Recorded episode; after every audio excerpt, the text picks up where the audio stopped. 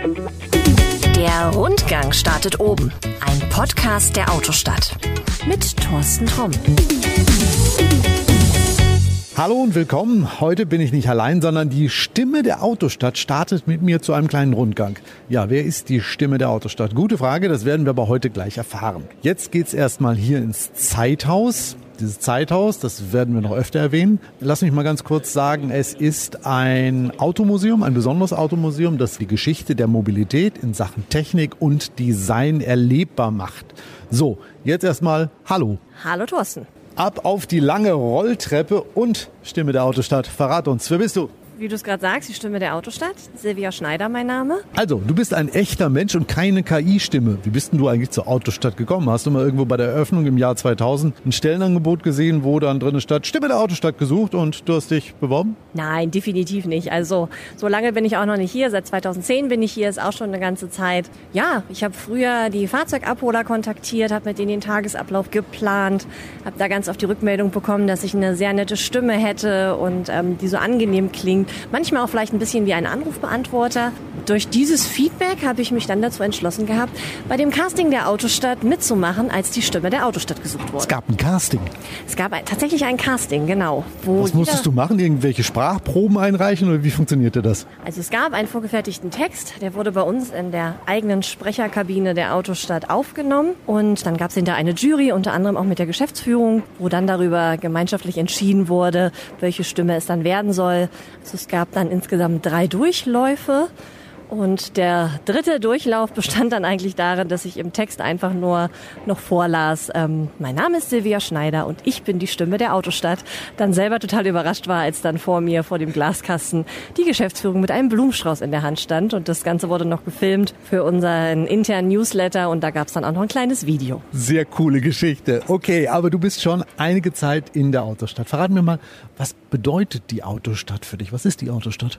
Die Autostadt ist sehr vielfältig, also ist dann wirklich so ein Ort für jedermann, egal ob autoaffin, egal ob für die Kinder, egal ob für die Familie. Nicht nur für unsere Fahrzeugabholer, für die natürlich vor allen Dingen, um hier ein schönes Erlebnis zu haben. Aber ja, also ich gehe gerne mit Freunden ins Zeithaus. Das wird immer gerne gesehen, wenn man da einfach die 125-jährige Automobilgeschichte sehen kann.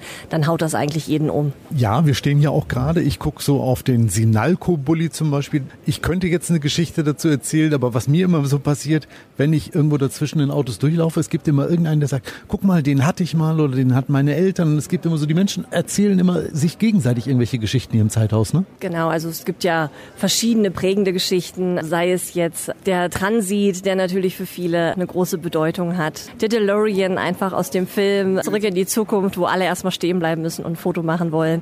Ich glaube, jeder möchte mal von uns im Leben einen Cadillac fahren. Das ist auch immer ein gern gesehenes Objekt. Also man kann hier wirklich viel sehen und viel bestaunen. Und das Tolle ist ja wirklich auch, dass einige Fahrzeuge auch von uns noch gefahren werden auf Rallyes oder auf Events. Und wenn man hier mit einem ganz äh, netten Guide einmal spricht, der verrät einen dann auch mal so die Fahrzeuge, wo vielleicht eigentlich ein offizielles Kennzeichen hintersteht, weil das noch benutzt wird.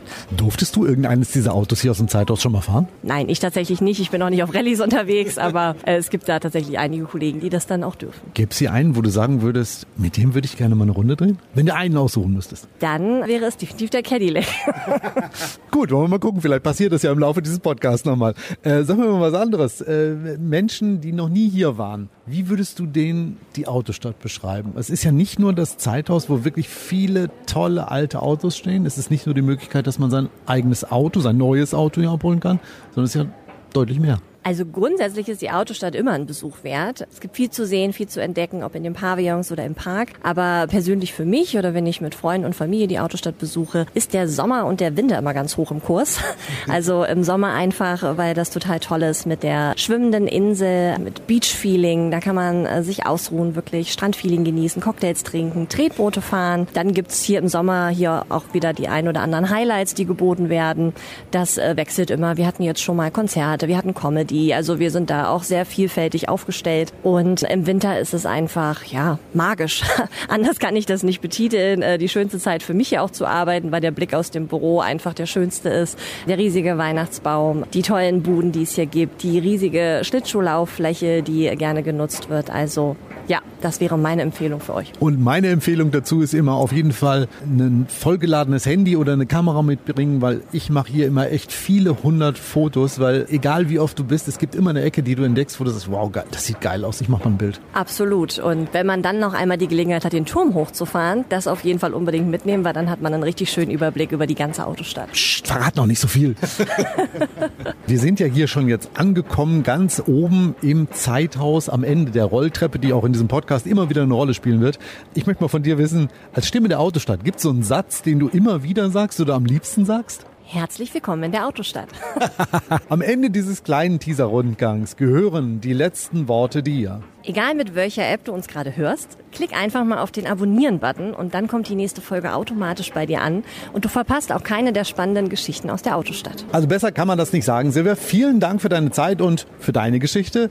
Ciao. Tschüss, Thorsten. So, nun ist es an dir. Silvia hat es eben gesagt, den Abonnieren-Button klicken. Und das war's erstmal für heute. Bis bald, pass gut auf dich auf und ciao. Das war Der Rundgang startet oben, ein Podcast der Autostadt.